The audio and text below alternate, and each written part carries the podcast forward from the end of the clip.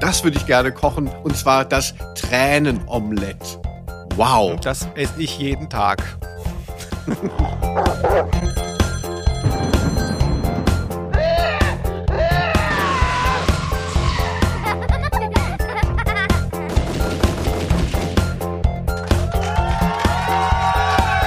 Name der Rose.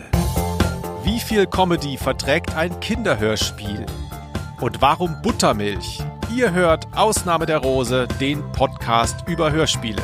Und meine Stimme, die von Felix Scharlau. Scharlau wie schlau.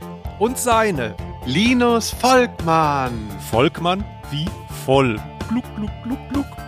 Heute geht es um die verhörspielte Buchreihe von Wolfgang Ecke. Balduin Pfiff, Folge 1. Das Geheimnis der Spieluhr. Haben Sie ein Zimmer bei uns bestellt? Hier ist ein Hotel. Ja, äh, das dachte ich mir. Und äh, aus diesem Zwecke bin ich auch hier. Ich habe. Äh, wenn Sie vielleicht mal etwas. Ja, bitte. Äh, Ich, ich habe nämlich eine Verabredung hier. Ja, ja. Ja. Mein Name ist Pfiff. Pfiff. Pfiff. Pfiff wie Pfiff. So, herzlich willkommen, Linus. Ich sehe dich nach langer Zeit mal wieder. Es kommt mir vor wie Jahre. Ah.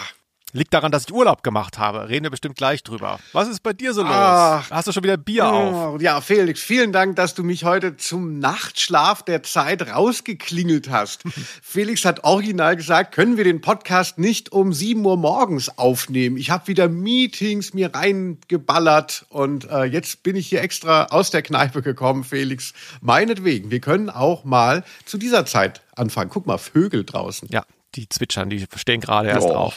Nein, wir haben jetzt neun, wir haben jetzt neun Uhr morgens und ähm, die Leute stellen sich das ja so vor, dass, äh, also speziell bei mir, ich habe ja auch diese schöne Stimme, dass ich so als Podcaster-Star, weißt du, ich werde hier so mit der Limo vors Mikro gefahren und danach wieder abgeholt, irgendwie so in so ein Spa oder so. Aber nein, ich habe um 11 Uhr einen Termin bei Vielmann. Deswegen müssen wir uns beeilen heute. Ah, machst du dann Ganz Pitch wichtig. oder was? Pitchst du da? Bei Vielmann. Ja, dass du da irgendwie auch so Memes für die machst, so die neue, ach, guck mal, Brille, mm, und dann ist das irgendwie so eine Eule oder so. Ja, mein Pitch wird sein, kann ich Ihnen 400 Euro geben, dass Sie mir eine neue Brille machen? Ach, das denkt man gar Geh nicht. schon privat dahin. dass du eine Brille brauchst, Felix. Also ich sehe dich ja immer als diesen jungen Mann, immer unterwegs. Also bevor ich schön von mir erzähle, Felix, wirklich, ich habe gesehen, äh, in unserer letzten Folge gibt's ja sogar den Cliffhanger. Der Felix reist in den Urlaub. ah, stimmt. Wo ging es hin? Was hast du erlebt? Ich war auf Zypern. Das ist so eine Insel im Mittelmeer. Vielleicht schon mal gehört von. Mm, Für uns Neurotiker, du, du klapperst bestimmt im, im Geiste auch schon diese Tabelle. Du hast wahrscheinlich auch so eine Neurosentabelle, was bestimmte Urlaubsorte anbelangt. Gibt es da Reptilien? Äh, kann man irgendwie überfallen werden und so. Bei Zypern kommt da nicht viel, aber dann kommt ein relativ zentraler Punkt irgendwann, der einem auffällt. Linksverkehr unser großes Thema Automobile. Nee, Auto, Auto, wie heißt wie wird betont bei dem Wort? Ich weiß es nicht. Also Autofahren. Das ist tatsächlich auf Zypern ein ziemliches Thema und das ist mir dann auch kurz vor knapp wieder eingefallen, weil ich war vor vielen Jahren schon mal da und das war auch schon nervig. Wie stehst du zu Linksverkehr? Ja, es ist tatsächlich so, dass ich auf Zypern Autofahren gelernt habe. Also ich war mal ähm, mit äh, meinem Vater, also meine Eltern waren getrennt, aber dann bin ich immer mal mit meinem Vater in den Sommerurlaub gefahren. Und da war ich irgendwie so 17 und dann hatte der da auch ein Auto gemietet oder so. Und dann hieß es so auf irgendeinem auf irgendeinem Krater so jetzt jetzt Junge, jetzt führe ich dich hier mal ein, jetzt wirst du ein Mann. Und dann sollte ich das Auto fahren und es war natürlich sehr irritierend. Und als ich dann später tatsächlich in die Fahrschule gegangen bin, habe ich immer an dem, äh, nach, an der Fensterkurbel versucht zu schalten. Also weil alles an der anderen, äh, am anderen Ende war. Wie lange wart ihr denn auf Zypern? Vier Jahre oder was? mein Vater war so eine Art Aussteiger. Okay, alles klar. Ja, also ich fand es auch schwierig. Ähm, es gibt da eine ganz konkrete Verkehrssituation. Vielleicht behandeln wir die mal in unserem bald folgenden Automobil-Podcast. Und zwar, ich, ich reiße es nur kurz an, kann sich jeder mal äh, Ja. Gedanken machen. Also muss ich vorstellen, ähm, da gibt es sehr viele Kreisverkehre und in sehr vielen Kreisverkehren muss man geradeaus fahren, weil man ja irgendwie Strecke machen will. Man biegt ja nicht ständig irgendwie gleich ab. So. Und die sind oft zweispurig. Das heißt, Linksverkehr zweispurig heißt ja, die langsame Spur Oh. ist die ganz links und die Überholspur ist die rechtere von links. Wenn du geradeaus fahren willst in einem zweispurigen Kreisverkehr, da gab es so Schilder, dass wenn man sozusagen sofort links abbiegen will, muss man die linke Spur nehmen. Wenn du geradeaus willst, sollst du die rechtere, also die Überholspur nehmen. Und es war super schwierig, weil ich dann immer die Spur geschnitten habe von Leuten, die dann links von mir waren, aber mhm. eben nicht abbiegen wollten. Und ich weiß gar nicht, wie sich das auflöst, ehrlich gesagt. Also im Prinzip war das so, als würde ich bei jedem Kreisverkehr, der kommt, einfach wie die Augen zuhalten und so drüber fahren. also wirklich, das gab's, gab's so, zwei, weiß ich nicht, 20, 30 Mal. Ich bin froh, dass ich keinen Unfall gebaut habe. Fand ich relativ seltsam. Aber gut, das soll uns jetzt nicht weiter belasten. Sonst oh, ein schade. schöner Urlaub gewesen. Nein, finde äh, ich so ein bisschen. Ja, erzähl doch mal ein bisschen. Was bist du denn so für ein Urlaubstyp? Bist du dann immer schön auch am Strand? Können wir dich da äh, so vorstellen? Hast du eine schöne Badehose oder bist du immer nur Ausflüge, Ausflüge?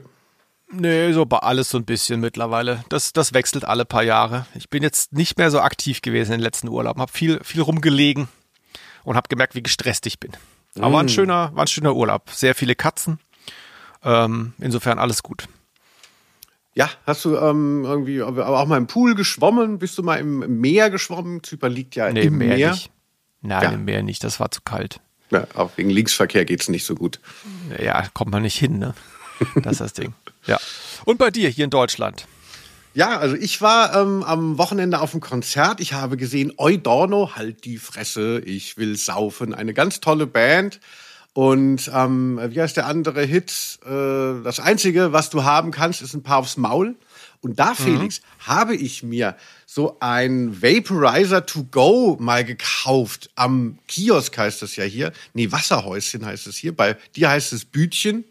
Und dachte mhm. ich so, mhm. komm, das ist ja irgendwie nicht so äh, gefährlich. Und ich habe ja früher mit Mentholzigaretten geraucht, ne? wie Helmut ja. Schmidt. Und mhm. dann habe ich dann irgendwie da drauf gezeigt auf was Grünes äh, am, im, in dem Wasserhäuschen und bekam dann grüner Apfel als Geschmacksrichtung. Ich habe schon gemerkt, dass diese ganzen ähm, Vaporizer, diese ganzen E-Zigaretten eher eben so ein Shisha-Derivat sind und gar nicht mehr sich so an uns Marlboro-Cowboys wenden. Mhm. Weil ihr alle tot seid, eigentlich. Ja, wir, wir müssten eigentlich alle schon tot sein. Und ja, ich, ich weiß gar nicht, wie ich es wie finden soll. Also ich hatte schon ziemlich Kratzen im Hals am nächsten Tag. Und aber ob man da so einen Nikotinkick kriegt, ich weiß es nicht. Hast du mal E-Zigaretten ausprobiert?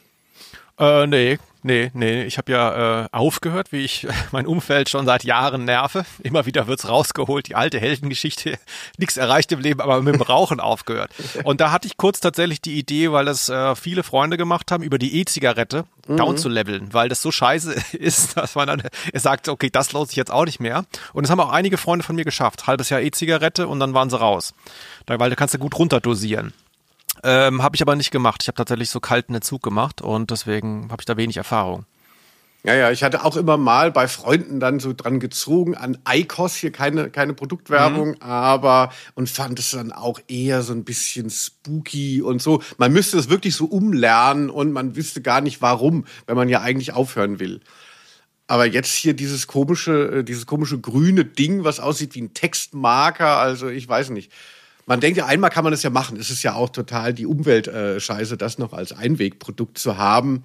Aber man denkt ja auch bei dem ersten Schuss Heroin so, man kann es ja mal ausprobieren. Also ich hoffe, mhm. ähm, die nächsten Folgen werden wir nicht darüber sprechen, wie ich die ganze Zeit mich durch alle Geschmacksrichtungen durchpasse. Ach so, ich dachte, ich dachte, und wie läuft's mit Heroin, Linus? Und es wird immer, er wird immer leiser, er sagt immer weniger. Man hört oh. ihn mal kurz schlafen. äh, ja, nee. Ach so, weil du gerade, äh, wie heißt es, Lycos, nee, Icos erwähnt ja. hast. Ich wollte auch noch erwähnen, weil ich habe immer Angst bei Podcasts, da kommt ja immer sofort dann halt, hallo, wir sind's und dann kommt so eine Werbung. Mhm. Da habe ich jetzt auch schon Schiss, weil ich vorhin ja Vielmann erwähnt habe, dass die Leute sofort weitergeskippt haben, 30 Minuten, weil sie denken, ich habe jetzt so eine scheiß Werbung vorgelesen. Ähm, ich wollte nur erwähnen, ich war gestern zum ersten Mal meinem Leben bei Vielmann. So fangen diese Werbungen auch immer an, ehrlich gesagt. Ja, ja. Und ich wurde direkt unfreundlich behandelt. Also nur falls ihr denkt, ich wurde hier bezahlt, nein, äh, ich bin sehr skeptisch, was Vielmann anbelangt. Ich schaue mir das nachher mal an. Das nur der Form halber. Mhm, aber dadurch macht die Werbung besonders glaubwürdig, wenn du dann beim so. nächsten Mal wiederkommst und sagst so, hey, Vielmann hat mich richtig überzeugt. Es war doch eine tolle Erfahrung, auch die Finanzierungsmodelle. Ich bin wirklich ein treuer Kunde geworden. Na, wir gucken mal. Ja, auweia. Lass doch mal hier ein äh, bisschen mehr auf die Hörspiellinie rüberschwenken. Ähm, wir haben ja zuletzt viele Folgen gemacht. Ich habe wirklich mittlerweile Probleme, mich zu erinnern, was zuletzt war. Du hattest gemacht, letzte Folge Bille und Zottel. Und davor hatte ich, glaube ich, das Phantom auf dem Feuerstuhl von TKKG. So, nur mal dem, zur Orientierung für dich. Auf dem Level ja? fangen wir hier an, Felix. Also. Hast du denn irgendwie, hat dich irgendwas erreicht, äh, was du irgendwie vortragen möchtest? Gibt es Probleme da draußen mit unseren Folgen? Vermute ja. ja. Ja, ich habe eine, ein kleines Feedback mitgebracht und zwar bezieht es sich auf das Quiz von der letzten Folge, Bille und Zottel. Es ist so, ich kann es ja jetzt auch mal erwähnen, am Ende der Folge, wo bei den anderen so langsam schon die Luft raus ist bei den anderen Podcasts, ne, wo sie all ihre Werbung verbraten haben und nur noch irgendwie in den Stall fahren, da geht's bei uns nochmal los. Wir machen immer ein Quiz und da hatte ich eine Frage zu Tina Kaspari, der Autorin von Bille und Zottel, dir gestellt. Und zwar war die Antwort dann Internat Wespennest. Ich erinnere mich. Genau. Und da hat uns eine Person geschrieben, Internat Wespennest ist übrigens ein Internat für Mädchen und Jungen. Ich habe vermutlich behauptet, es sei nur eins für Mädchen. Wieder eine schöne Folge. Vielen Dank. Also, Wespennest, Mädchen und Jungen. Kann man sich ja vorstellen. Deshalb der Name. Mhm. Jetzt, jetzt ergibt alles Sinn. Hätte ich das gewusst, hätte ich das Quiz richtig beantwortet. Tja, selbstverständlich. Notar! Ich habe auch Feedback bekommen. Mein Fehler war nicht ganz so schlimm wie deiner, aber äh, okay, ehrlich gesagt, er war viel schlimmer. Mir hat geschrieben Blackie the Pirate. Das Problem ist nämlich, äh, Linus, ich hatte bei der Folge Phantom auf dem Feuerstuhl relativ beiläufig äh, in meinem Gedächtnis gekramt und da sind ja Sachen mitunter auch mal falsch abgelegt. Und zwar ging es da um den TKGG-Erzähler und ich hatte gesagt, der hat ja auch mal bei drei Fragezeichen hin und wieder mitgesprochen. Das stimmte, der Teil. Dann versuchte ich mich aber zu erinnern an die Folge, und zwar ist das die Folge Der heimliche Hehler. Da spricht nämlich der TKGG-Erzähler Dockerill einen ähm, Obdachlosen. Und ich habe das so gesagt im Podcast, ne, so im Affekt, und dann habe ich hinterher gedacht, ja, ja, mh. und irgendwann, als der Podcast schon auf der Straße war, ist mir eingefallen, ich habe einen Fehler gemacht. Scheiße. Naja, wird ja keiner merken.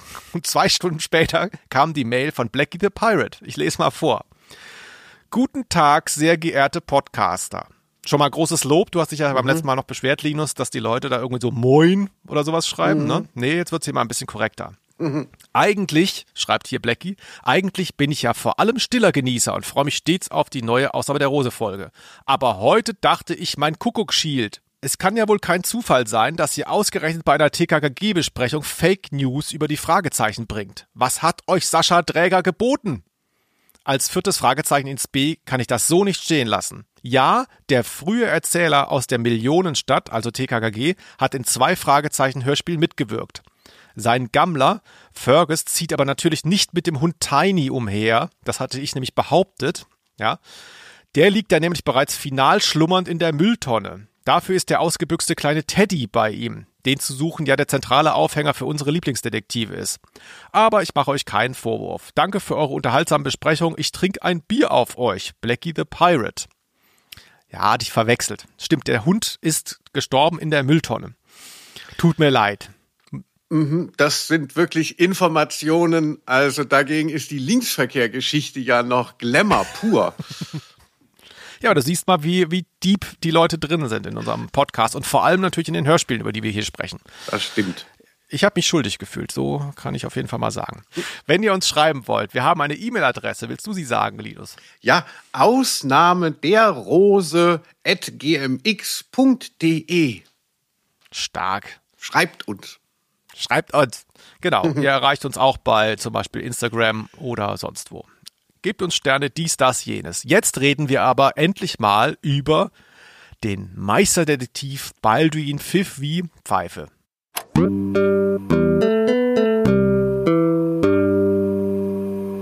Ich hatte es ja vorletztes Mal angekündigt, endlich mal was, was nichts mit Europa zu tun hat. Ähm, man muss sogar sagen, endlich mal was, das mit Maritim zu tun hat. Äh, wir hatten, glaube ich, noch kein einziges Maritim-Hörspiel, oder? Europa Maritim, meine Mutter ist auch schon wieder draußen. Was sind das alles für Namen, Felix? ja, das sind Hörspiellabels. Ah. Ähm, Ich komme deshalb drauf, weil ich sah neulich jemanden im Internet, der hatte ein Maritim-Tattoo sich stechen lassen. Also auch da gibt es so richtige Ultras, so richtig krasse, denn das ist ja ein ganz umtriebiges Label, auch heute noch. Das hier ist eine, ich fange mal ganz vorne an, eine Reihe, die zuerst in Buchform erschienen ist, von dem Autor Wolfgang Ecke. Über den reden wir später auch nochmal ausführlich, weil der relativ wichtig war in den äh, 70er, 80er Jahren. Und es gibt hiervon, ich meine, acht Hörspielfolgen. Die hier ist die erste. Die hieß ursprünglich, als sie 1975 erschien, noch Meisterdetektiv Baldwin Pfiff. Ich vermute, weil sie da dachten, wir machen mal eine Platte mit diesen zwei Fällen. Aber als sie dann weitergemacht haben, haben sie das mit, der, mit einem neuen Cover nochmal rausgebracht. Und da stand dann eben auch drauf das Geheimnis der Spieluhr. Mm. Was ja, wie du gemerkt hast, ähm, nur die Hälfte dieser Folge ist. Also das sind sehr kurze Geschichtchen, die da geschrieben wurden. Und deswegen sind zwei bis drei immer auf einem Hörspiel. Auf den ersten immer nur zwei und dann gibt es sogar welche, da sind drei Fälle drauf. Soll ich mal den Klappentext vorlesen, bevor wir mal dann näher reingehen, was das eigentlich für Typ ist hier, dieser komische Balduin Pfiff? Ja, Felix, hol uns doch mal ab. Ich kannte das alles nicht vorher und vielleicht geht es auch dem einen oder der anderen Hörer in so. Dann los. Genau mache ich mal. Ich lese einen äh, späteren vor. Auf der äh, im Original waren die unglaublich lange. Da waren diese kurzen Geschichtlein schon quasi komplett auserzählt, also total dämlich. Ähm, ich beziehe mich jetzt hier auf ein späteres Release, wo das ein bisschen kürzer ist. Also, zum Geheimnis der Spieluhr. Meisterdetektiv Baldwin Pfiff soll für einen gewissen Mr. Fox eine japanische Spieluhr aufspüren. Merkwürdig nur, dass Mr. Fox das Geheimnis der Uhr nicht verraten will. Punkt, Punkt, Punkt. Und jetzt die zweite Hälfte des Hörspiels, da heißt der Fall eine Handvoll Diebe. Sein zweiter Fall ist auch nicht gerade von Pappe. In der Villa eines vornehmen Barons verschwinden wertvolle Gegenstände aus Zimmern, die mit dicken Eisengittern vor dem Fenster gesichert sind. Punkt, Punkt, Punkt. Ja. Oh. Erfährt man jetzt nicht ganz so viel über den Wesenskern dieser Hörspielreihe, aber reicht vielleicht. Ja, da weiß man ungefähr, was der Fall sein soll und dass es vielleicht nicht so komplex ist. Aber das äh, lernt man ja schnell. Es geht jetzt nicht darum, hier einen spannenden Krimi vor sich äh, zu entblättern, nicht wahr? Ja, genau. Wie ist das denn bei dir? Hattest du davon jemals gehört? Also wie gesagt, diese Wolfgang Ecke Bücher, über die wir noch sprechen, die waren auch recht verbreitet, behaupte ich. Wir hatten relativ viele zumindest davon zu Hause. Sagt dir das irgendwas oder? Nee, ist das so ein Bildungsbürgerhaushaltsding? Also ich hatte das irgendwie gar nicht. Wir hatten nur Pitje Puck in Schreibschrift. Das habe ich nochmal aus der Bücherei ausgeliehen. Aber Balduin Pfiff, als ich das dann gehört habe, dachte ich so, ist Felix der Hut runtergefallen. Ne? War es das jetzt mit ihm?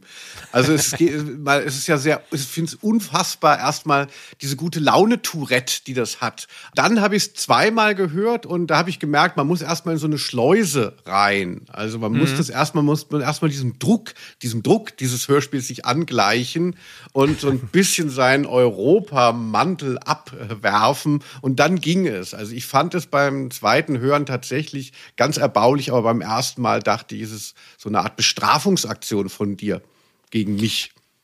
Es ist tatsächlich, auch das schon vorweg, ein sehr spezielles Hörspiel. Ich möchte auch vorab schon mal sagen, ich habe es als Kind, habe ich was völlig anderes gehört als als Erwachsener. So, als Kind habe ich gehört, diese Fälle, die wirken jetzt relativ naiv und relativ eindimensional und so. Es passiert gar nicht so viel, dann sind sie schon vorbei. Ich fand das aber als Kind relativ spannend gemacht, weil die Sprecher auch sehr gut sind. Also die Klienten haben da zum Beispiel regelmäßig ein psychisches Leiden. Also da wird viel gespukt zum Beispiel, ne? Und die sind total fertig und treffen auf diesen, wie du gesagt hast, Tourette würde ich es nicht nennen. Ich würde eher tatsächlich denken, dass möglicherweise hier ähm, aus Versehen eher so eine Art ADHS angedeutet wird bei unserem Protagonisten. Also das würde für mich eher passen. Aber aber diese Frohnatur trifft regelmäßig auf sehr deprimierte und fertige Leute, die echt ein Problem haben. Und das hat mich ziemlich mitgenommen als Kind. Und jetzt so als Erwachsener habe ich da im Prinzip da nur so die Comedy gehört. Also so Improvisation, Comic Relief und so. Ist ganz lustig eigentlich, wie man da was anderes dann eben auch mitkriegen kann.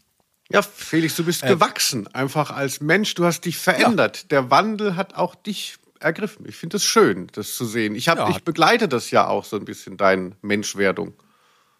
Ja, danke. Hat kaum 60 Jahre gedauert, schon bin ich ein bisschen anderer Mensch. Ist doch toll.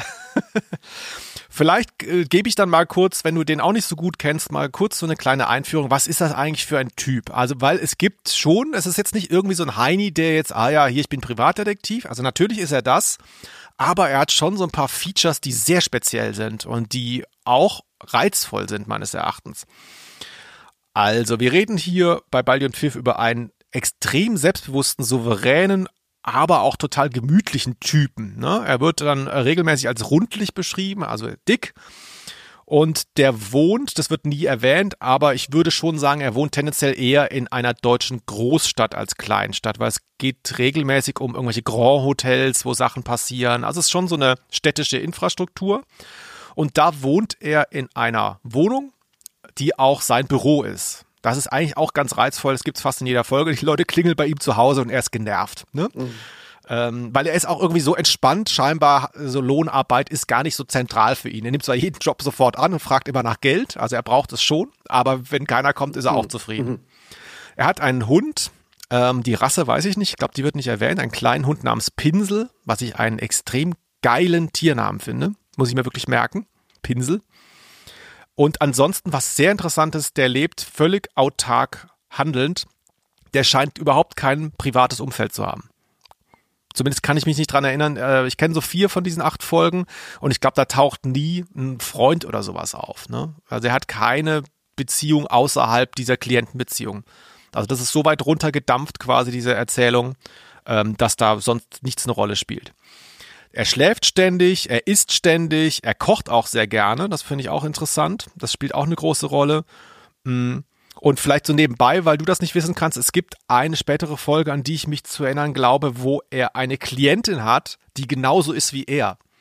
Und dann gibt es so eine Art Love Interest, so ein angedeutetes. Also die sind dann so begeistert voneinander, mm. dass der eine, dass er sagt so, ich muss erstmal was essen, bevor wir reden. Sie so, ja, ich auch. Ich habe auch was mitgebracht oder so. Ne? Und dann äh, kochen die, glaube ich, auch dann zusammen. Also total toll, wie die so be begeistert da ähm, dann am Essen sind. Genau, dieses Essen ist auch, dient dann halt hier auch ganz stark zu Running Gags. Also er frisst immer Chips und trinkt Buttermilch zum also da sind die Leute regelmäßig verstört. Er trinkt wirklich literweise Buttermilch vor ihren Augen, wie so eine Art Mutprobe. Und jeder bespiegelt das von außen als irgendwie äh, abstoßend so ein bisschen. Genau, das ist so im Groben diese Figur. Und du hast schon gesagt, du hast es Tourette genannt, also es ist anstrengend. Es ist richtig anstrengend. Ja, Huibu ist dagegen eine Meditations-App. Also. genau. Mm, es gibt ja am Anfang, äh, da hattest du auch noch darauf hingewiesen, gibt es ja sozusagen im Hörspiel selbst eine Charakterisierung. Also bevor es anfängt, hört man schon so einen Dialog, so einen seltsam, wo die Figur nochmal beschrieben wird. Da können wir auch nochmal reinhören eben. Besondere Merkmale? Pfiffiges Aussehen, rundes Gesicht, wenig Falten, Mittelscheitel, kurze Beine. Gute Angewohnheiten? Wenige. Schlechte Angewohnheiten? Schläft gern, isst noch lieber, spricht oft mit vollem Mund, legt Beine auf den Tisch. Gesamteindruck? Lustig, aber gefährlich.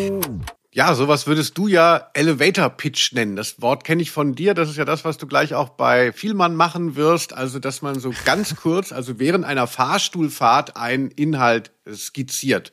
Und das fand ich hier relativ hilfreich. Also ich bin ja am Anfang ähm, rücklings rausgefallen aus diesem Hörspiel, aber ich fand es ganz gut, dass zumindest erstmal gesagt wurde, was sind so die Klischee-Eckdaten, ähm, die uns jetzt um die Ohren geschmissen werden.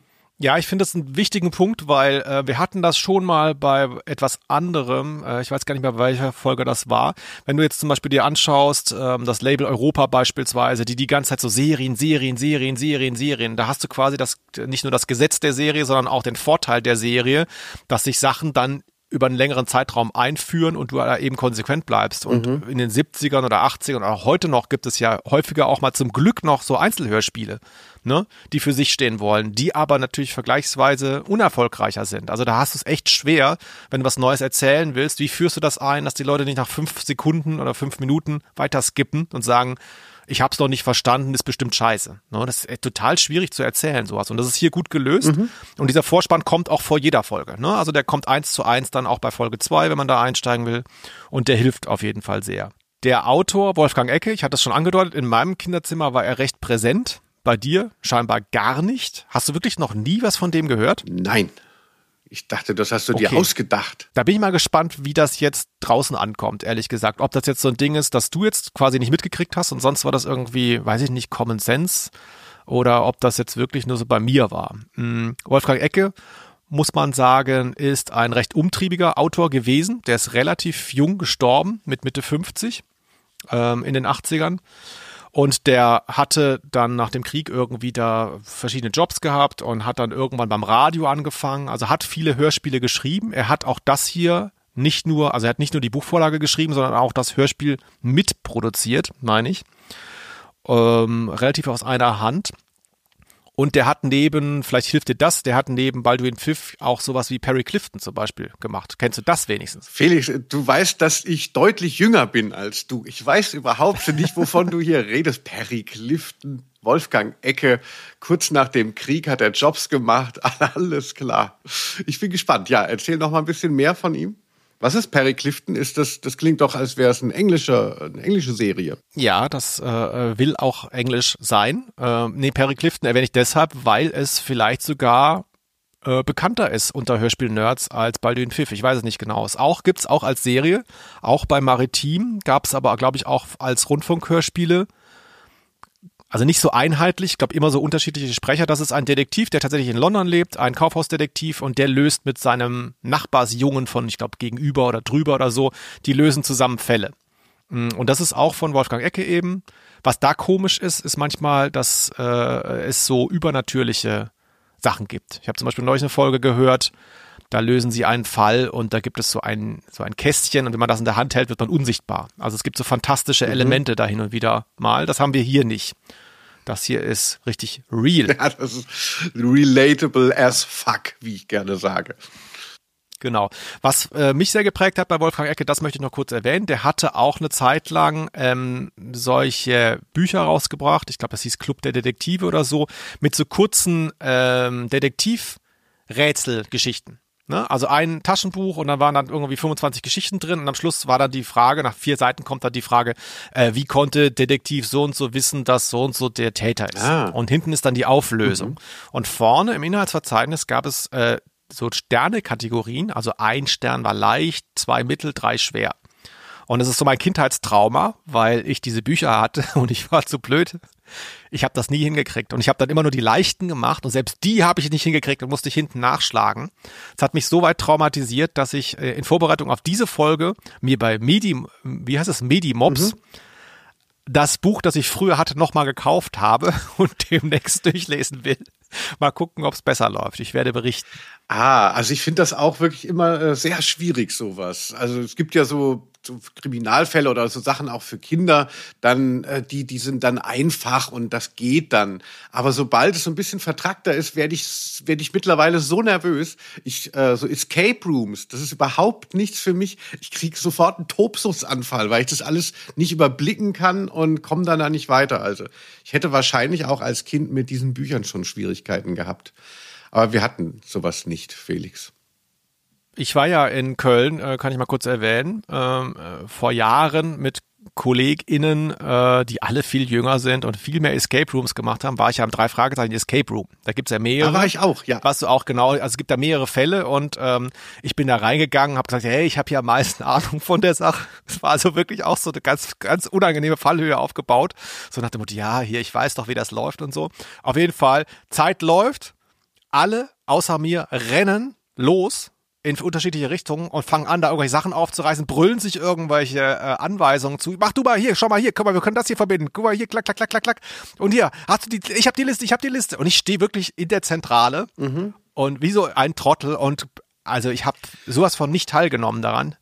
Es war so peinlich. Nie wieder. Ah, das freut mich ja. Also natürlich tut mir das leid für dich, Felix, weil du mir am Herzen liegst, aber ich habe es genau so auch erlebt.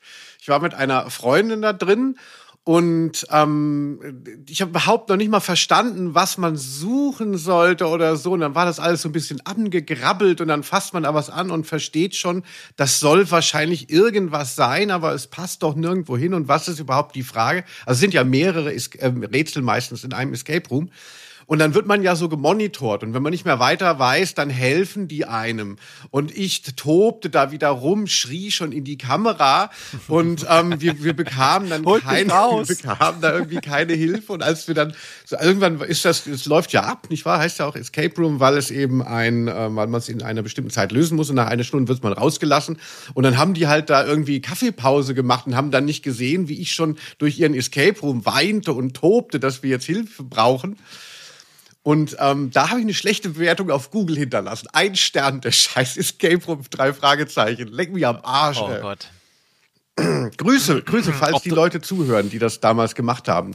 Ich äh, könnte Ob du dich, äh, okay, also ob du dich äh, PR-mäßig davon erholst, bin gespannt. Also ich meine, sorry, das ist doch echt, das ist, das ist doch echt charakterlich das Letzte. Also irgendwie, ja, ich habe hier nicht funktioniert, ein Stern. Was willst du denn? Willst du, dass es so, dass es leichter wird, dass du nach fünf Minuten raus bist oder was? Dafür willst du dann 50 Euro zahlen oder wie? Dafür will ich dann fünf Sterne vergeben. Nein, ich wollte, dass es, es gibt ja, wir waren ja auch nur zu zweit und wir waren halt einfach einfach überfordert und wir haben halt diese Hilfe nicht bekommen und es war halt echt wahnsinnig frustrierend und ähm, der Typ hatte halt Kaffeepause gemacht, statt äh, uns da mal was einzusagen, wo man, wie es dann weitergehen konnte. Also es war wirklich wie, also so äh, bestraft habe ich mich schon lange nicht mehr gefühlt gehabt. Wie in diesem Escape Room. Ich kann Ihnen nur empfehlen, geht mal dahin, meinetwegen, das ist auf der, äh, äh, na, wo, wo ist das äh, in Köln? Am Ring. Genau, das an den Ringen. Rudolfplatz. Und genau beim Rudolfplatz. Und ja, ne, es ist irgendwie faszinierend, aber man braucht halt auch ein IQ über 100.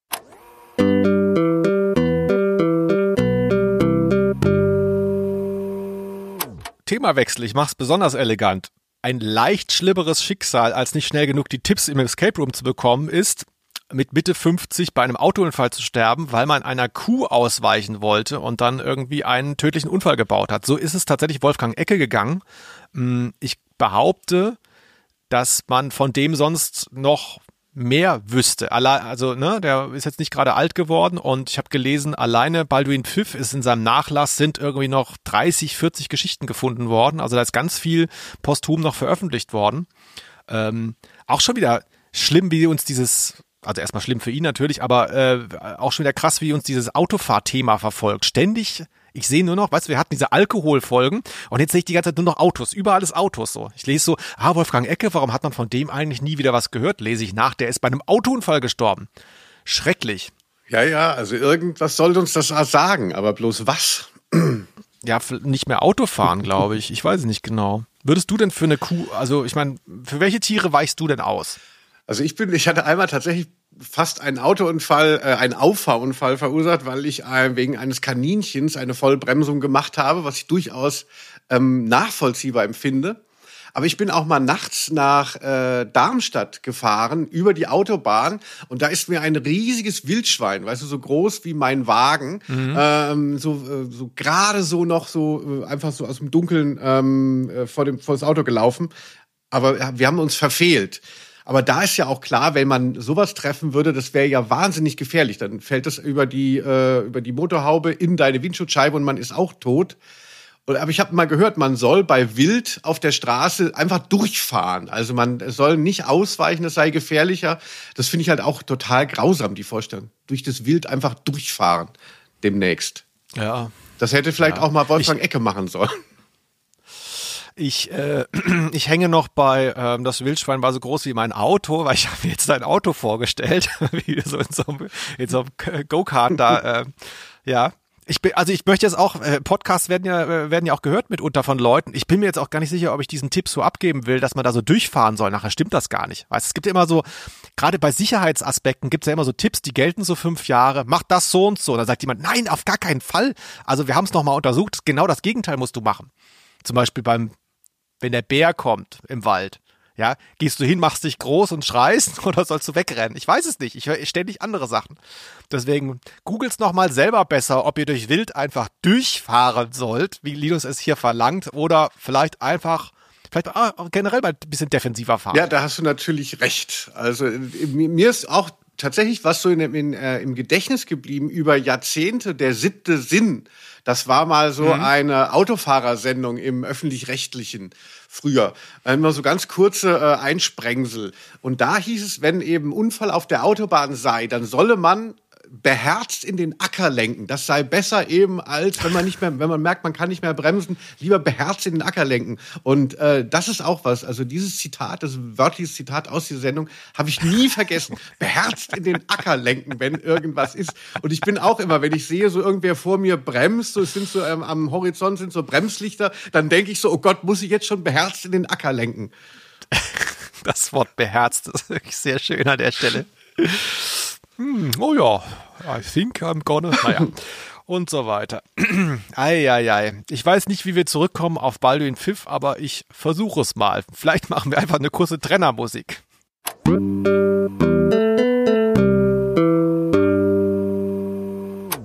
Linus, was mir wirklich jetzt nochmal nachhaltig aufgefallen ist, ist dieses ständige Fressthema bei Balduin Pfiff. Das dient ja so ein bisschen der Beschreibung dieser Figur und der Gemütlichkeit. Das ist eben auch eine, vielleicht einfach auch eine Differenz zu sonst diesen ganzen Protagonisten, die man da hat. So der drahtige, sportliche Tim jetzt zum Beispiel, ne? Hier diese, diese Wonder Brains, so Sherlock Holmes mäßig. Das ist so ein bisschen das Gegenmodell, aber es ist schon, es wird schon ganz schön überreizt, oder?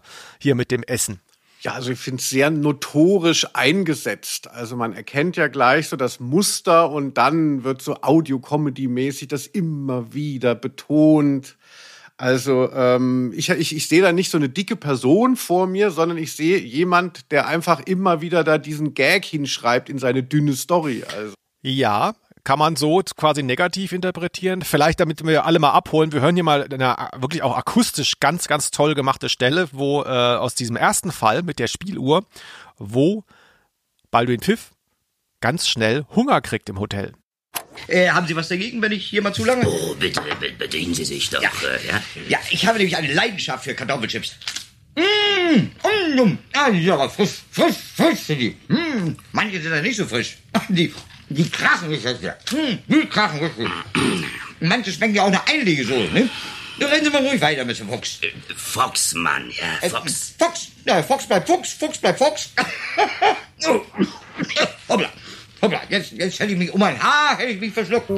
Es wird wenig bespiegelt von außen. Ne? Du könntest dir ja auch vorstellen, ähm, du machst diese Comedy, er frisst jetzt die ganze Zeit und dann erzählst du aber parallel noch, was es für Auswirkungen hat bei ihm. Ne? Er passt nicht durch die Tür oder schnauft ständig, also so wie man das von Klößchen auch kennt.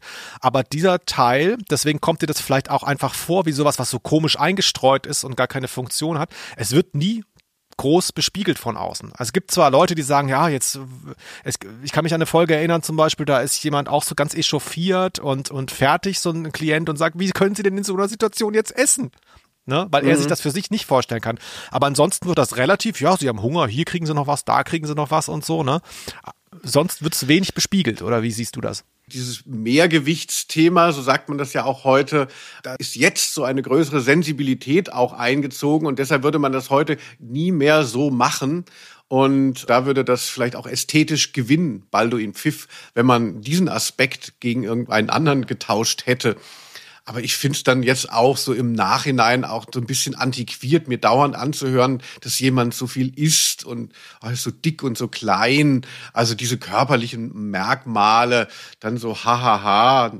Also es ist natürlich, ne, es ist, wird ja positiv bespiegelt, aber er wird ja trotzdem dadurch ein Stück weit stigmatisiert. Also ich konnte damit nicht mehr so viel anfangen. Ja, ich weiß schon, was du meinst. Äh, man würde das sicherlich nicht mehr so machen heute. Ich fand es aber erstaunlich, dass es nicht problematisch ist. Also mir kommt es, also korrigiert mich, aber äh, mir kommt es nicht so wahnsinnig problematisch vor, wie ich es mir hätte vorstellen können, wie sowas in den 70ern geschrieben worden ist. Weißt du, was mhm. ich meine? Er kommt hier in erster Linie als, als ein lebensfroher Genussmensch rüber, der sich den Genuss nicht nehmen lassen will. Also er ist völlig, völlig mit sich im Reinen und er wird auch nicht kritisiert. Ich meine, wenn man jetzt mal wirklich TKG dagegen nimmt, so was Klößchen sich alles anhören muss, ja, du bestehst nur aus Zucker. Ich meine, du kennst ja diese mhm. ganzen O-Töne besser als ich, ne? Irgendwie, hahaha, du kannst den Berg mit deinem Fahrrad nicht hochfahren und so, ne? Also der ist ja eingeschränkt und der wird auch so bespiegelt von außen, dass er eingeschränkt ist in seinem Leben, weil er so dick ist Ja, das, das stimmt wohl. Also er ist mehr so ein Hedonist und, und in dem Sinne ist er auch in, mit sich im Reinen und das Außen ähm, äh, ist, ist dann auch nicht, also reagiert nicht negativ deshalb auf ihn. Aber dennoch jetzt so als Hörer, dass das immer wieder so Thema sein muss, wie viel jemand ist und wie er aussieht. Also das finde ich halt mittlerweile irgendwie unangenehm. Ja, okay, das äh, klar, kann ich akzeptieren. Ein Aspekt davon noch, den ich äh, schön finde und hier auch in der Szene besonders lustig, äh, er kocht sehr, sehr gerne. Das ist ja auch sowas, was heute den jungen Leuten abgeht. Ne? Man soll ja irgendwie so das Verhältnis wieder gewinnen zu den Nahrungsmitteln und selber kochen ist ja wirklich eine, eine Sache, die immer gut ist und das macht er wahnsinnig gerne und er macht hier, ich habe es gar nicht gerafft, macht er eine, äh, hört er sich eine Radiokochsendung an oder ist es Fernsehen? Hast du das verstanden? Ich weiß gar nicht.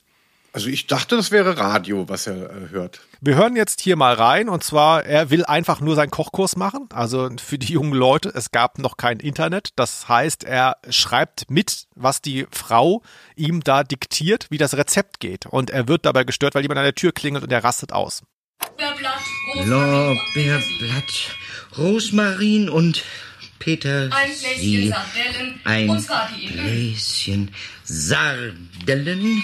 Und zwar die in Öl, diese verdammte. Und zwar die Kle Ah, ich, ich werf diesen Menschen an die Wand. Ich werf ihn an die Wand. Sagen Sie mal, warum klingeln Sie ausgerechnet jetzt wie ein, wie, wie ein Klinger? Jetzt, wo die Rezeptsendung läuft, hä? Wo kriege ich denn jetzt meine indianischen Gewürzklößchen her? Also die Stelle habe ich mir tatsächlich gemerkt äh, über viele Jahrzehnte. Hm, hat mir wahnsinnig gut gefallen als Kind, wie er da ausflippt, wie authentisch auch, wie wütend er ist, weil er sein Rezept nicht zu Ende kochen kann. Also das fand ich auch für mich tatsächlich die schönste Szene. Also weil ich das so skurril fand und, und weil ich auch selber mich so damit identifizieren kann, dass man sich irgendwie so an Medien hängt und dann wird was durchgesagt, das ist so interessant. Also weil das halt eben nicht darum geht, ähm, wie er aussieht oder wie der komische Fall läuft, sondern das ist irgendwie so eine schöne, nette Alltagsgeschichte. Samuel Pepys für Hörspielfans. Ja, und, und ich habe ja gedacht, äh, weil äh, es gibt ja irgendwie noch mehr zu dieser ganzen Rezepthuberei von Balduin Pfiff. Also du hast ja gesagt, seine Rezepte wurden dann, oder hast du es schon gesagt, dass die Rezepte, Nee. die Rezepte von Balduin Pfiff, also wurden von Wolfgang Ecke auch veröffentlicht, nicht wahr? Im Ja, Yps-Heft. Als ja, ich glaube als Bücher und dann quasi als Reihe auch noch im Yps-Heft, wer das noch kennt. Ne? Also da, da äh, muss ich sagen, spricht jetzt doch eher für meine These, dass möglicherweise Wolfgang Ecke doch eine größere Nummer war als äh, gar keine Nummer, weil irgendwie hat sich da scheinbar jemand für interessiert. So, ne? Ich weiß jetzt nicht, ob ähm, Wolfgang Ecke sich diese ganzen Rezepte selbst ausgedacht hat oder wie das damals lief, aber es ist natürlich schon lustige Vorstellung. Ja, die, die Rezepte heißen ja auch so verrückt, also die Gerichte, die er da erfunden hat. Und meine Hoffnung ist, dass bei dem Quiz, was du anbringst, Felix, du nach diesen verrückten Essensnamen fragst. Irgendwie äh, F- Fledermaus-Leichnam oder so. Äh, Gibt's dann so Sachen. Ist das das Quiz, Felix? Nee, Ah. aber ich hatte es tatsächlich überlegt. Ich hätte es machen können, aber jetzt, wo du schon drauf gekommen bist, hast du bestimmt alle auswendig ja, gelernt. eben, oder? ich weiß die alle. Trottel. Sehr gut. Ich fand hier indianische Gewürzklößchen auch schon ganz schön. Das ist wie so an so einem, an, äh, was er hier eben in der Szene gekocht hat, ähm, wie an so einem Sprachgenerator zusammengebaut. Also er hat ja irgendwie Klößchen, ist ja schon so, wirkt sehr deutsch, obwohl es das natürlich auch in anderen Ländern gibt, ist klar. Indianische Gewürzklößchen. Ich weiß nicht, ob das ein gängiges äh, Rezept ist. Aber ähm, sag doch sonst noch mal ein paar, wenn du die alle auswendig gelernt hast. Da waren lustige Sachen dabei, das weiß ich noch. Ja, sehr gerne. Ähm, gesalzenes Piratenhack. Ah, genau, das meinte ich. Fledermäuse in Mayonnaise. Kutsch, Da haben sich die Yps-Leser aber gefreut. Aber das Allerschönste, also ähm, äh, ich möchte es hier nochmal sagen, ist, das würde ich gerne kochen, und zwar das Tränenomelett. Wow. ich meine, das ist wirklich, das ist wirklich große Kunst. Also nichts gegen Wolfgang Ecke. Mhm, Das esse ich jeden Tag.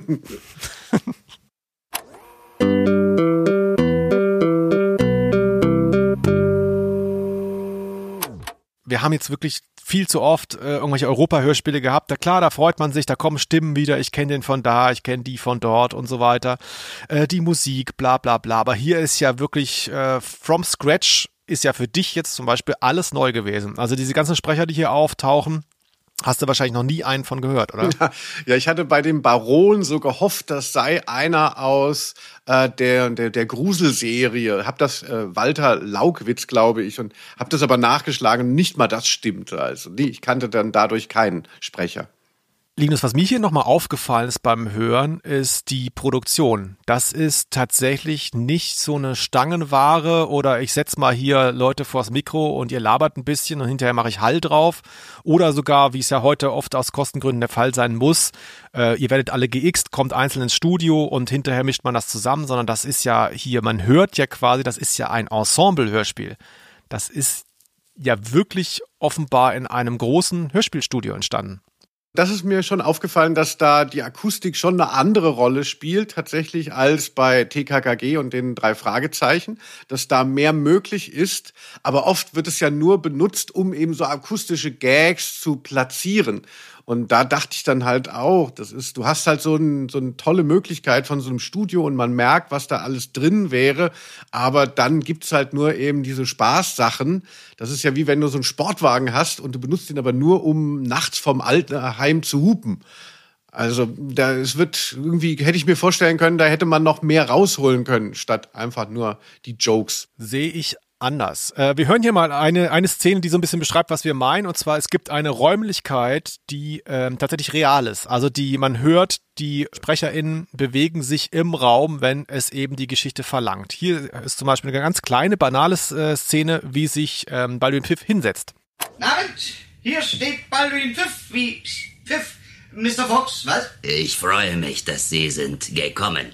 Oh, bitte nehmen Sie doch. äh, Platz, wollen Sie sagen? Ja, na, und wie ich das nehme. Und schon sitze ich. Ah, es geht doch nichts über eine bequeme Sitzgelegenheit. Was? Das klingt für mich schon so ähm, nach einem Studio, wie es das ja auch beim WDR beispielsweise in Köln äh, gibt, ein, ein sehr klassisches Studio, wo dann schon auch immer noch, wenn, glaube ich, das Geld da ist, das Ensemble also reingesetzt wird. Also mal angenommen, die äh, sitzen jetzt vier Leute um einen Tisch und spielen Karten, dann machen die das auch. Also die haben da quasi so, so Schiebewände und haben da einen Tisch und dann hocken die auf einer Bank, dass du eben auch so die Sitzgeräusche authentisch hast. Und wenn dann da einer reinkommt, dann kommt er da rein. Ne? Und beim WDR ganz toll, da habe ich mal ein Praktikum gemacht vor vielen, vielen Jahren, haben sie zum Beispiel auch diese Treppe. Und auf der einen Seite ist äh, quasi die Stufen sind so halbiert. Auf der einen Seite ist eine Holztreppenstufe jeweils und auf der anderen Seite irgendwie Metall oder so. Das heißt, je nachdem, was du brauchst, kannst du diese Treppe eben für die Akustik nutzen. So. Ne? Oder früher die Telefonzelle, ich meine, die brauchen sie nicht mehr, aber da gab es eine. So, um das dann eben akustisch sauber abzubilden. Und das finde ich schon schön. Das finde ich nicht jetzt irgendwie nur so ein Gimmick, wie du sagst, dass man auf die Hupe drückt, sondern ähm, für mich hat es das, diese Räumlichkeit total real gemacht als Kind, ohne dass ich das jetzt wirklich so reflektiert hätte. Aber ich habe es jetzt im Nachhinein ist mir wieder eingefallen, dass ich das für so echt genommen habe, weil die Figuren sich so toll bewegen im Raum. Also, und wenn Gabi Glockner bei TKKG wieder unter den Tisch kriecht, damit ähm, äh, man denkt, sie telefoniert, das den Sound nachahmt, das ist dir nicht gut genug. Richtig. Typisch. Also, Felix, es ist, du musst dich dafür nicht schämen. Weißt du, du bist halt einfach ein audiophiler Typ. Für dich funktioniert eben auch äh, ganz viel Sinnlichkeit über das Ohr.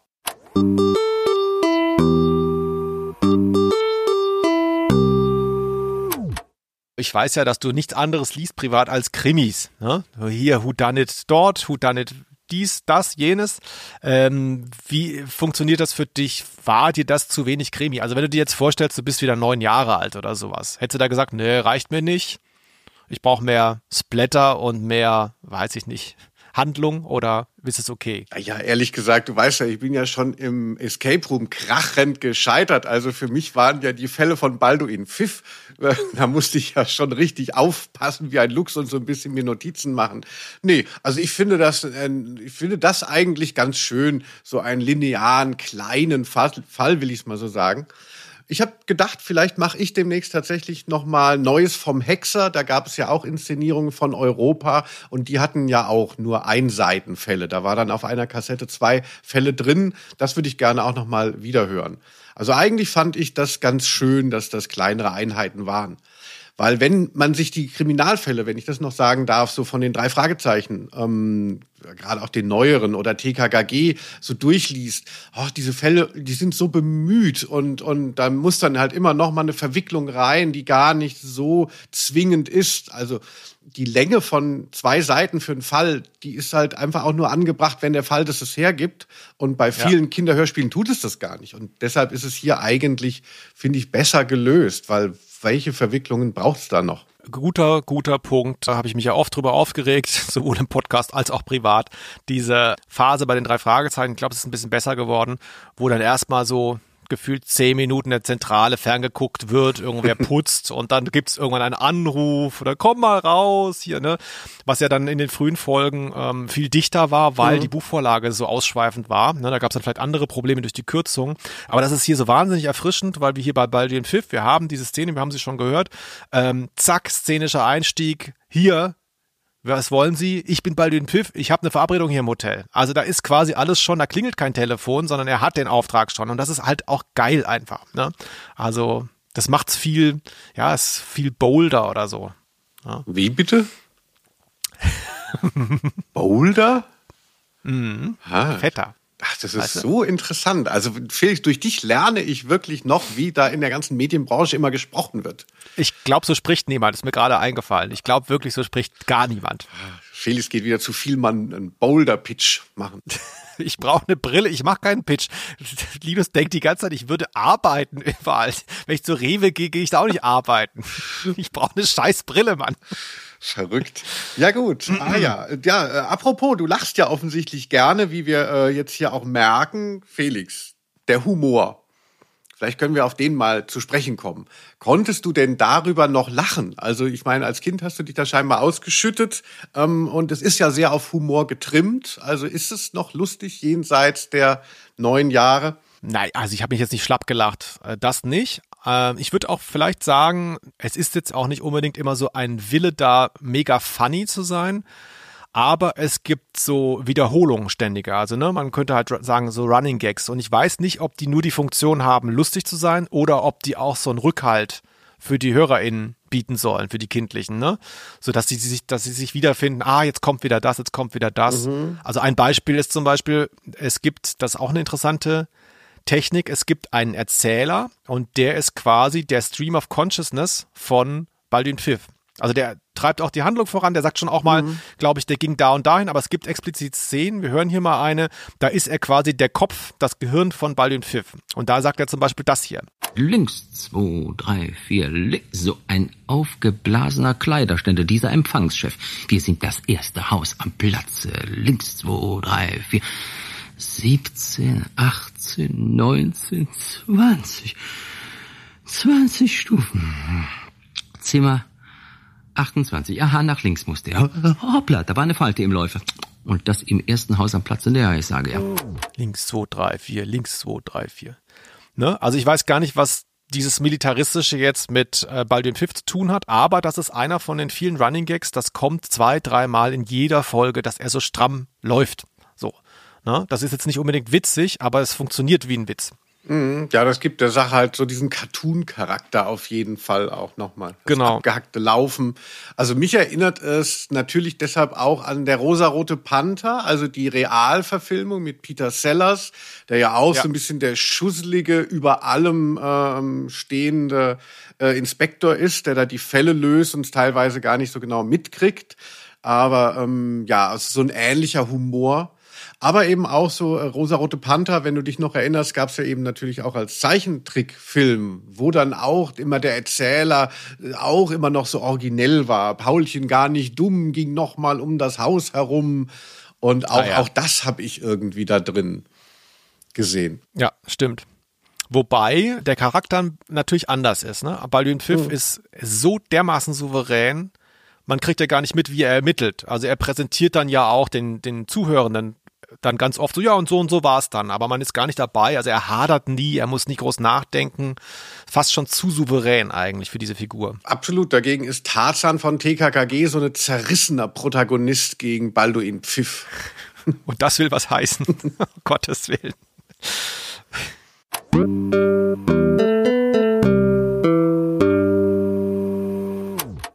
Baldwin Pfiff wird gesprochen von Hans-Jürgen Dietrich. Auch für mich tatsächlich eine Stimme, die ich halt aus dieser Hörspielreihe kenne, aber darüber hinaus gar nicht, wirklich gar nicht. Ähm, hast du den schon mal gehört? Hat da irgendwas bei dir?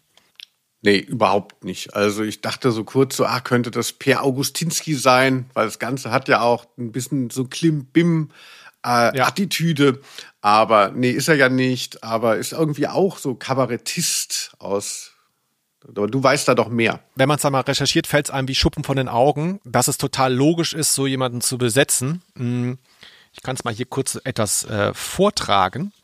Genau, Hans-Jürgen Dietrich, ähm, 1923, auch krass, wie alt der war, ähm, geboren, 19, äh, nee, 2012 gestorben in München, war eben Kabarettist, wie du schon gesagt hast, und der gehört zu den Gründern der Lach- und Schießgesellschaft. Das kenne ich auch so aus, äh, aus Kindheitstagen, diesen, diesen Titel, aber kannst du da, weißt du da was Näheres drüber?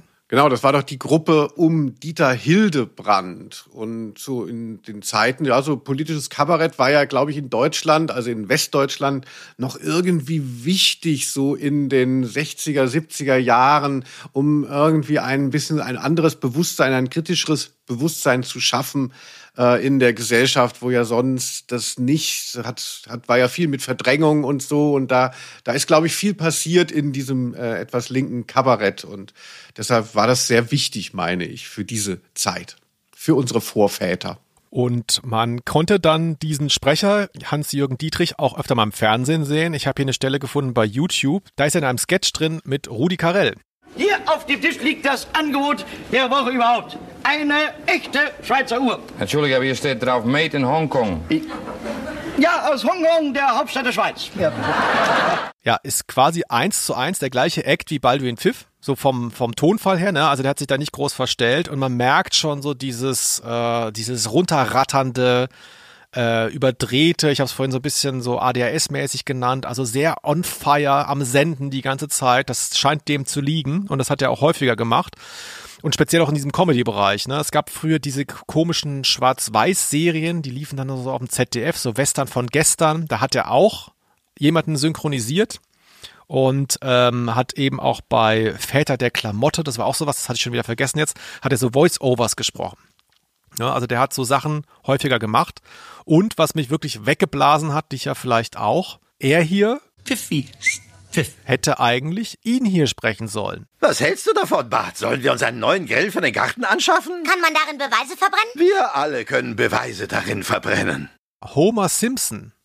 Absurd, wirklich absurd, aber vielleicht auch dann wieder nicht absurd, wenn man mal drüber nachdenkt, weil ich finde, die Stimme, die es dann geworden ist, final, ja, Norbert Gastl hieß er. Ähm, ich finde die Stimmen total ähnlich. Also ich finde es jetzt, wo ich es weiß, total logisch, dass man auf die Idee kommen konnte, auch hier Hans-Jürgen Dietrich für diese Rolle zu besetzen, das Homer Simpson. Ja, ist so eine spannende Vorstellung auch von so Multiverse oder Paralleldimensionen, dass es irgendwie eine Welt gäbe, wo diese Stimme von Balduin Pfiff dann Homer Simpson geworden wäre. Und dann ähm, würden wir die natürlich ganz anders wahrnehmen und ganz, ganz anders kennen. Und da gebe ich dir recht auf jeden Fall. Das hätte, das hätte auch gepasst und da hätte man sich dann eben daran gewöhnt. Genau. Aber Hans-Jürgen Dietrich ähm, dachte offensichtlich, es passt nicht so gut, denn er hatte tatsächlich diesen Job. Also er war die erste Wahl für Homer Simpson, hat dann aber angeblich am ersten Tag wieder abgesagt, weil er gemerkt hat, es ist zu schwierig. Er kriegt es nicht hin, diese Rolle. Ich weiß nicht, nicht ganz genau, woran das liegen kann, dass man denkt, man kriegt das nicht hin, aber es war vielleicht so ein bisschen Neuland. Also so eine realistische oder pseudorealistische Cartoon-Figur zu sprechen, ist vielleicht dann nochmal was anderes als normalen Film zu synchronisieren. Ich weiß es nicht genau ja, da schade, dass man das nie erfahren kann, ob der sich dann sehr geärgert hat, weil die Figur wurde ja dann larger than life in den 90er Jahren, da hat er ja noch gelebt. Wenn da jemand da draußen mehr drüber weiß, äh, Simpsons-Nerds oder ähm, Baldwin Pfiff-Nerds, die es bestimmt auch gibt, du wirst dich wundern, die werden mir auch wieder schreiben, was ich alles falsch gemacht habe hier. ähm, schreibt uns ruhig mal, finde ich mega interessant.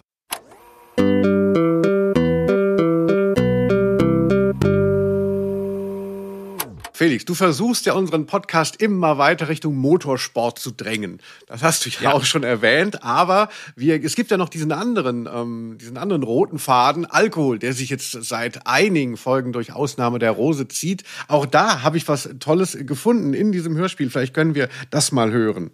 Was darf Dank. ich Ihnen anbieten? Wein, Cognac, Bier oder ein Wermut? Nehmen Sie doch ja. Äh, ja, danke.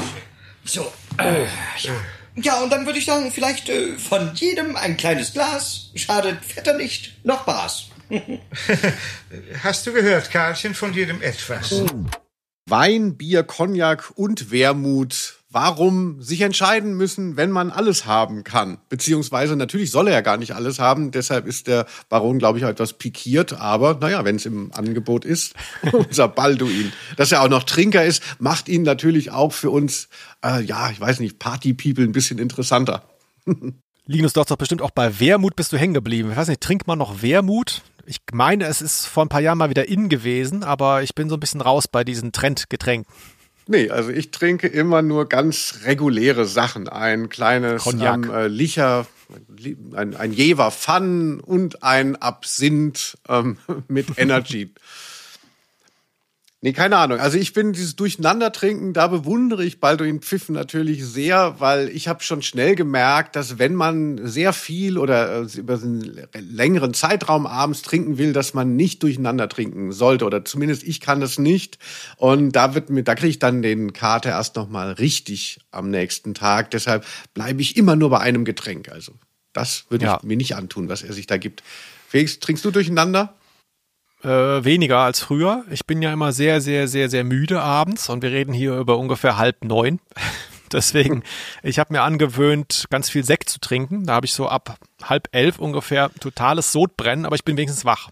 Hm, das habe ich auch schon mal gesehen, dass der Felix so äh, Sekt trinkt, um sich wach zu machen. Also andere so, mhm. ah, willst du einen Kaffee? Nee, ich trinke wieder meinen Sekt. Ich möchte so ein bisschen in den Tag kommen. Also, mhm. also mir wäre das wirklich zu sauer, also und zu süß. Ah, ein Wahnsinn. Aber wie du das wegsteckst.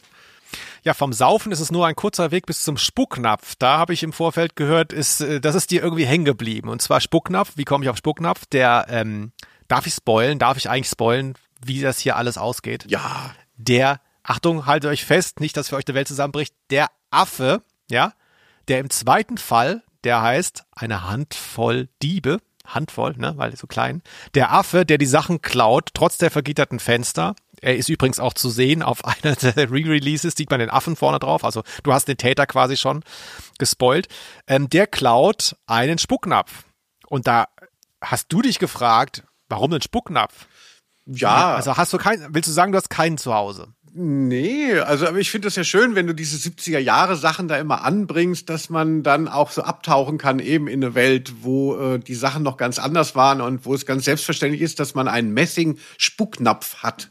Das wird nämlich dem Affen auch ein Stück weit zum Verhängnis, weil sonst ja. nur äh, Silber- und Goldsachen geklaut werden. Aber natürlich äh, kann der Affe jetzt nicht den Wert von dem Metall äh, erkennen und hat deshalb den Messingnapf geklaut und Balduin Pfiff hat es gerafft. Deshalb ja, keine Ahnung. Was ist Spucknapf? Ist das, wenn man äh, Wein verkostet, dass man den dann äh, reinspuckt oder was? Oder wie ist das? Wofür brauche ich einen Spucknapf? Ja, oder es steht so unterm Bett wie, äh, wie halt so, aber das sind die Dinger, wo man reinpinkelt ja, nachts. Ne? Das heißt ja Nachttopf. also das ist doch Nachttopf, genau. Wir sind ja bei einem Baron zu Hause, also der hat so Sachen natürlich noch von seinen Vorfahren. Hm. Ich weiß auch nicht genau. Spucknapf. Ja, kann sein. So ein Weinsommelier-Ding.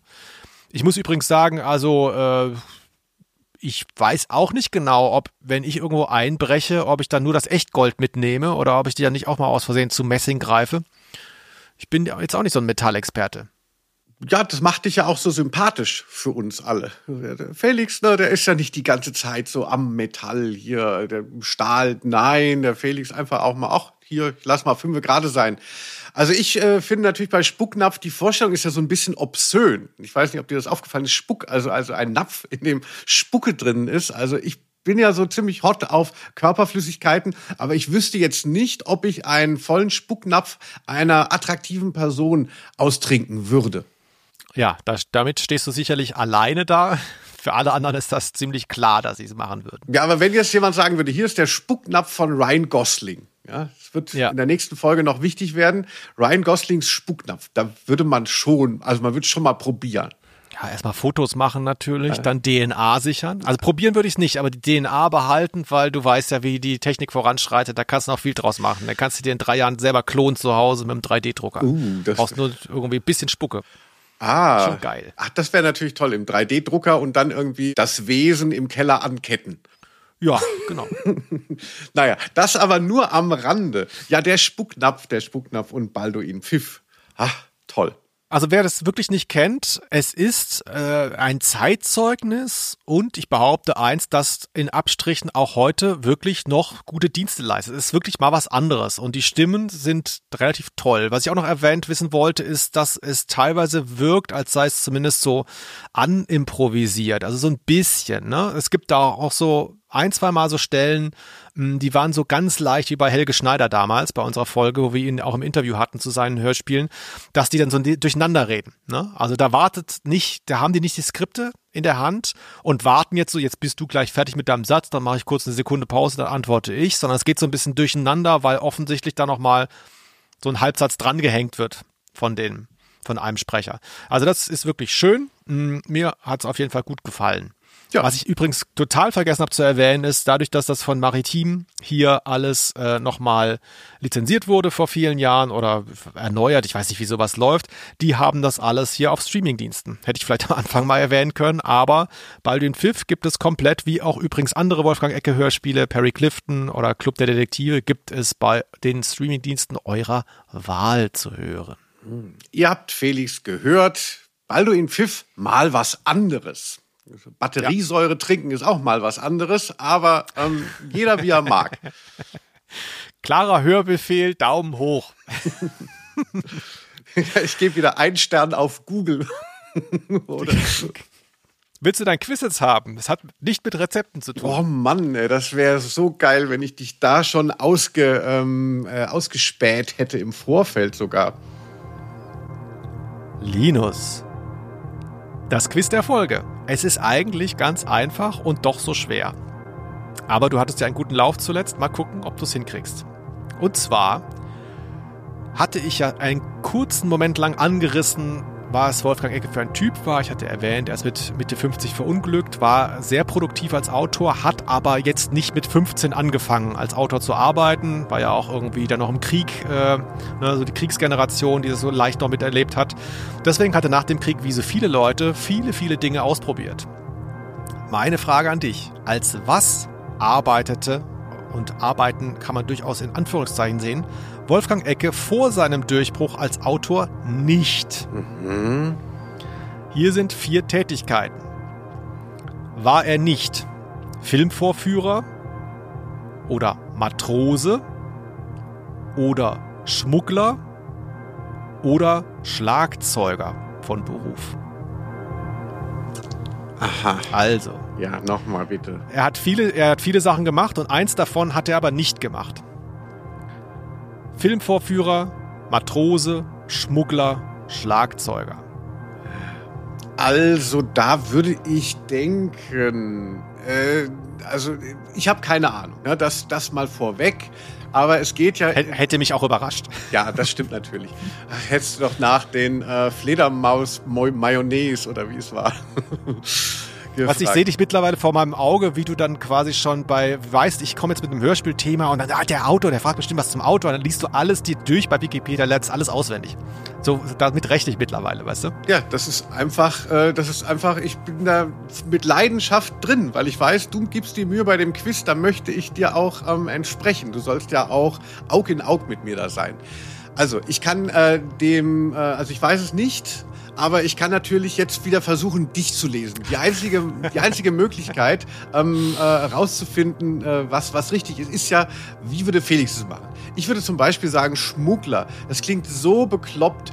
Das würdest du dir nicht zufällig, äh, das würdest du dir nicht äh, dazu ausdenken. Ähm, äh, gut, viel, viele von den Sachen, die du vorgelesen hast, habe ich jetzt mittlerweile wieder vergessen. Aber ich würde sagen, ähm, äh, es gibt eher also ich würde sagen, die Sachen, die am banalsten klingen, die sind untergejubelt, weil er scheinbar so eine verrückte Vita hat.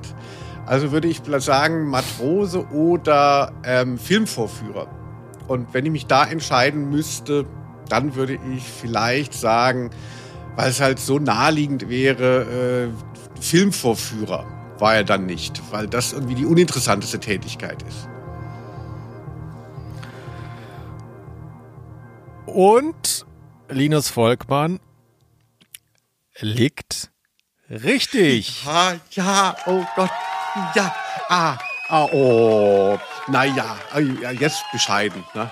Ich gehe wieder in Escape Rooms mit diesem Brain. Ja, genau, genau. Und ich lasse mein, ich lass mein Quiz in Zukunft von der KI schreiben, weil äh, ich merke schon, wie hier meine, das ist auch so eine Zuneigungsform. Ne? Ich mache dann, mhm. ich mach dann so was Banales rein da und ich mische das auch so ein bisschen durch. Aber wenn ich dann die, die ganze Zeit äh, sozusagen die Psychologie entlarvt wird, dann bin ich vielleicht auch zu dumm. Dann muss das mal jemand anders machen. Ähm, deswegen wird, wirst du das Quiz bald nicht mehr wiedererkennen können. Kann ich jetzt schon sagen. Ja, da bin ich ja mal gespannt, Felix. Aber ähm, äh, es ist schön, dass du mir immer die Möglichkeit gibst, hier hinten raus nochmal zu glänzen. Vielen Dank dafür. Wo es ja sonst nicht gelingt, ne? Ja, das war Balduin Pfiff. Das war Felix Scharlau auf der einen Seite des Mikrofons. Und du bist Linus Volkmann.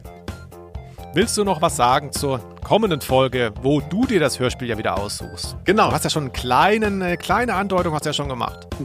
Genau, ich habe ja bei dem Spucknapf von Ryan Gosling äh, schon mal was anklingen lassen. Ja, mal schauen, was dementsprechend nächste Folge kommt. Wir sagen auf Wiedersehen und viel Spaß in den nächsten zwei Wochen mit eurem Leben. Tschüss. Tschüss. Aus Name der Rose.